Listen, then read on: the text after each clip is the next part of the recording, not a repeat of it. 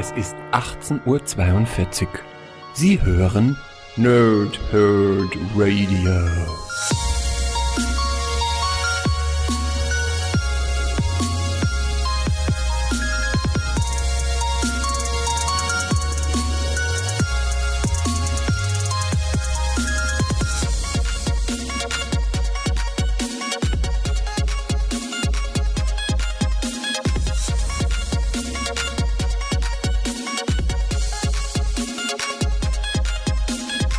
Moin Moin und willkommen hier Nerds im Nerdhurt Radio bei der neuen Folge von Pause, Whip und Snicked. Heute geht es um Waffe X Ausgabe 3 und das Ganze heißt Nuklearer Krieg. Ich lese erstmal das Backcover vor und dann fasse ich euch die Ausgabe so ein bisschen zusammen. Der Letzte bläst die Lichter aus. Im kleinen Staat Santo Marco werden Mutanten und ihre Sympathisanten auf Geheiß des Präsidenten interniert und abgeschlachtet.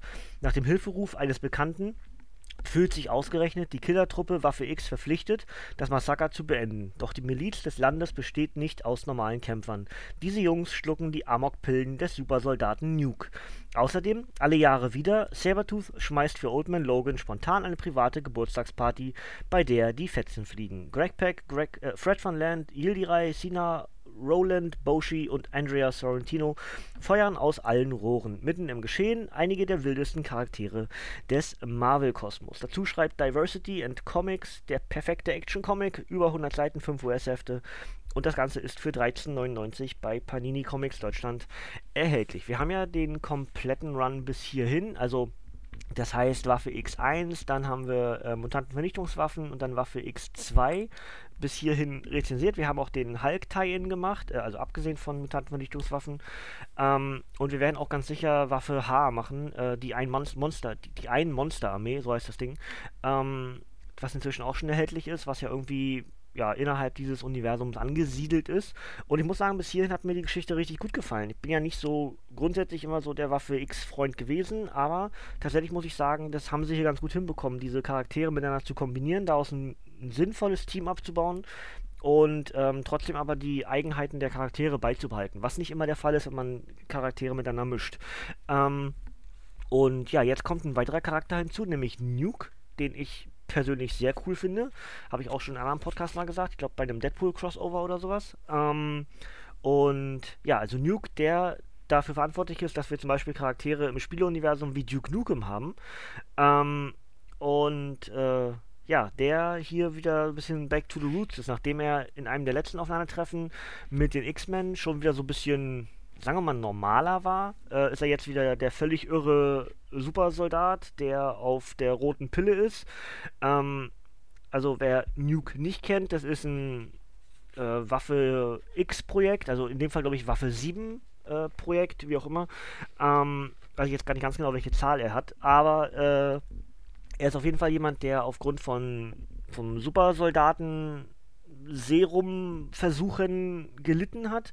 Und den haben sie halt irgendwie optimiert und der kriegt halt verschiedene Pillen. Die rote ist für Aggressivität, die weiße zur Beruhigung und die blaue zur Stabilität. Oder die weiße zur Stabilität und die blaue zur Beruhigung. Ich weiß nicht mehr ganz genau. Ähm, auf jeden Fall wird diese rote Pille, wenn er die nimmt, kriegt er wahnsinnig viel Kraft, Stärke, whatever, aber eben auch Raserei das, was die, die Wolverine-Charaktere eben auch bekommen, wenn sie zu wild werden und ähm, hat zusätzlich eben dieses amerikanische Flagge-Tattoo im Gesicht. Ja, also das ist Nuke. Und hier ist eben äh, die, der, der, der Handlungsort der Geschichte ist Santo Marco, weil ein Kumpel von ähm, Warpath äh, sich irgendwie bei Waffe X meldet, beziehungsweise bei Warpath und die Gruppe Waffe X entscheidet eben, okay, wir müssen dahin, wir müssen den Leuten helfen. Und das endet natürlich, oder das ist vor allem mit sehr viel Blut und, und äh, Gewehrfeuer verbunden, also ist ganz oft Braka Braka Braka, ne?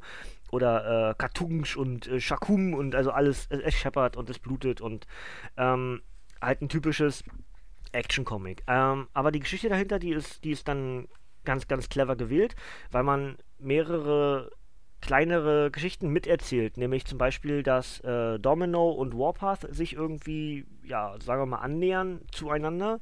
Ähm, und man vergisst auch in, einem weiter, in einer weiteren Geschichte hinten dran nicht dieses ewige, ähm, ja, Kämpfen zwischen Sabertooth und Wolverine. Zum Geburtstag von Wolverine kommt, äh, kommt Sabretooth eben immer und vermöbelt ihn oder will ihn vermöbeln und will ihn umbringen. Das haben sie auch hier, obwohl sie jetzt in einem Team kämpfen, ist auch hier die weitere Geschichte die das ein bisschen aufklärt. Und deswegen scheppert es vor allem in dem Fall jetzt zwischen Oldman Logan und Sabertooth. Und Logan erzählt Sabertooth, wie er sein zukünftiges Ich töten wird. Und das scheint irgendwie Sabertooth ein bisschen zu beruhigen. Zumindest für den Moment. Ähm, weil Sabertooth immer denkt, dass Logan zu weich ist. Ähm, aber jetzt hat ihm halt gerade dieser, von dem er denkt, dass er zu weich ist, erzählt, ich bringe dich irgendwann um.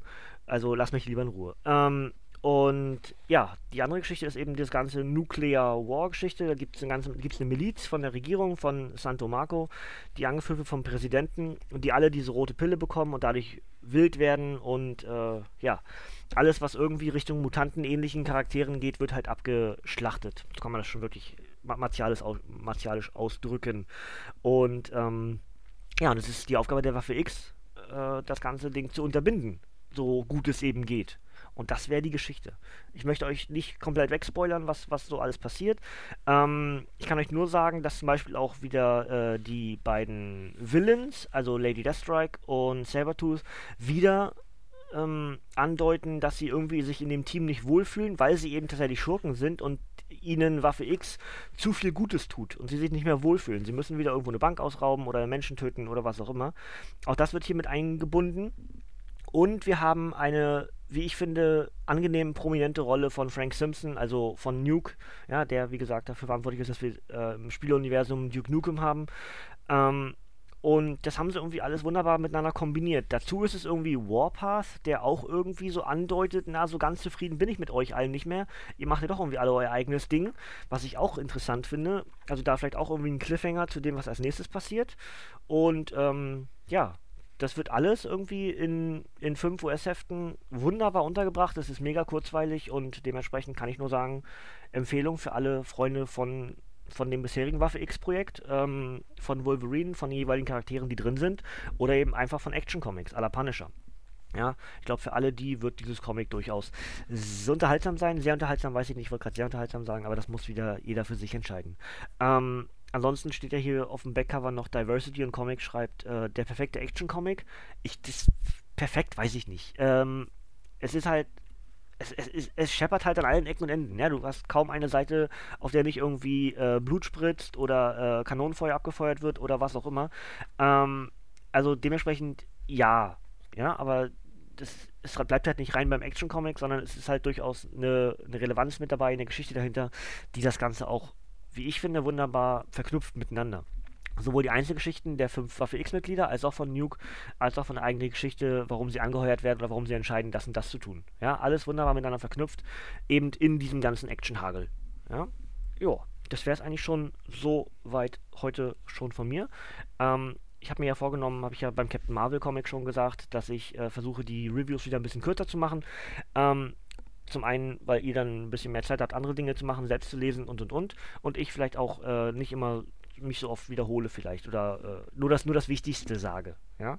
Gut, machen wir das Obligatorische hinterher. Waffe X3, mal kurz mal den Namen. Nuklearer Krieg erschien bei Panini Comics Deutschland am 18.12.2018 als Softcover mit 116 Seiten. Autoren sind Greg Peck, Fred Van Land und die Zeichner sind Yildiray Sinar, Roland Boshi und Andrea Sorrentino und die haltenden Geschichten sind Weapon X 12 bis 16 und das Ganze ist für 13,99 bei Panini Comics Deutschland erhältlich, paninishop.de, paninicomics.de oder natürlich der Comicbuchladen eures Vertrauens. So, jetzt hatte ich angekündigt, dass ich am Samstag den Rückblick auf den Februar machen wollte. Jetzt bin ich nicht ganz sicher, ob ich das hinbekomme, weil ich muss noch ähm, das WWE 2K19 Let's Play vorbereiten und nun weiß ich nicht, ob sich das überschneidet. Wir machen heute, also während ich das hier aufzeichne, machen wir in wenigen Stunden machen wir einen Podcast ähm, auf Twitch zur Wrestling Time Machine. Also wer da kurzfristig ganz, ganz kurzfristig Bock hat, das Ding hier direkt hört, kann gerne auf twitch.tv slash OES vorbeigucken. Wir machen heute eine Time Machine zu WrestleMania 10. Ähm, und das läutet halt entsprechend bei uns im WTR die WrestleMania-Woche ein. Und deswegen weiß ich nicht ganz genau, ob ich das alles schaffe. Also ich muss das als WWE-LP noch vorbereiten. Das muss am Samstag raus. Ähm, und dementsprechend weiß ich nicht genau, ob ich das schaffe mit dem Comic-Rückblick auf den Februar. Das heißt, wenn ihr Samstag keinen Podcast, kein Video von mir bekommt auf dem Kanal, dann liegt das daran, dass ich es einfach nicht geschafft habe und mich nicht gleich wieder komplett überdrehen will. Ja, dann gibt es das am Dienstag. Ähm, oder wir schieben es sogar weiter und machen, bleiben bei dem Plan, dass wir Wrestling-Podcasts machen, ja, die Reviews, ähm, und schieben den Februar dann in den, in den April. Klingt komisch, ist aber so. Ja, gut. Das soll es eigentlich schon von mir gewesen sein heute. Dann wünsche ich euch erstmal noch einen schönen Tag, wann immer ihr das hier hört. Äh, danke fürs Zuhören. Ausblick wäre, wie gesagt, äh, nächste Woche dann, also wenn alles gut geht, Samstag der Februar-Rückblick, was Neues an Comics erschienen ist bei Panini Comics Deutschland. Und nächste Woche starten wir dann mit den Wrestling-Comics von Boom Studios ähm, als Einleitung auf der Road to WrestleMania, dass wir auch hier im Nerdhead Radio ein bisschen Wrestling äh, präsentieren. Okay? Gut, dann äh, macht hier aus, Kinders. Von mir kommt heute hier nichts mehr. Danke fürs Zuhören. Bis zum nächsten Mal und tschüss.